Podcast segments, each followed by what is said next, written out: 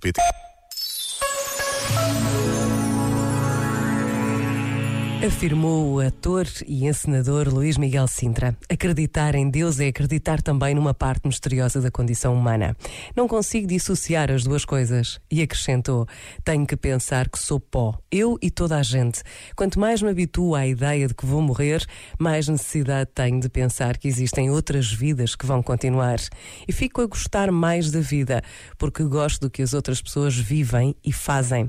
Há uma espécie de corrente que transcende o destino individual e que se vai prolongando entre gerações. O que vivi provoca mais vida.